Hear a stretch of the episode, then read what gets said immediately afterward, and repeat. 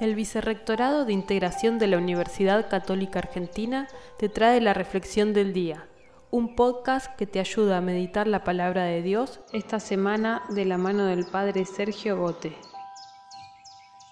En el Evangelio de hoy, en Marcos capítulo 9, versículos del 38 al 40, escuchamos que el Señor dice, el que no está contra nosotros está con nosotros.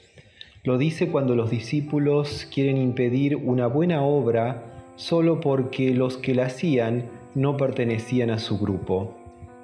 Jesús nos invita a no poner palos en la rueda a los que hacen lo mejor que pueden, porque ellos también contribuyen a realizar el plan de Dios. En lugar de dividir a las personas en buenos y malos, todos estamos llamados a velar por nuestro propio corazón. No pensemos que tenemos derechos exclusivos sobre Jesús y que somos los únicos autorizados para trabajar por el reino de Dios considerando a los demás como extraños. Aceptar al que es diferente a nosotros en la manera de vivir su vocación es un gesto de amor del auténtico seguidor de Cristo.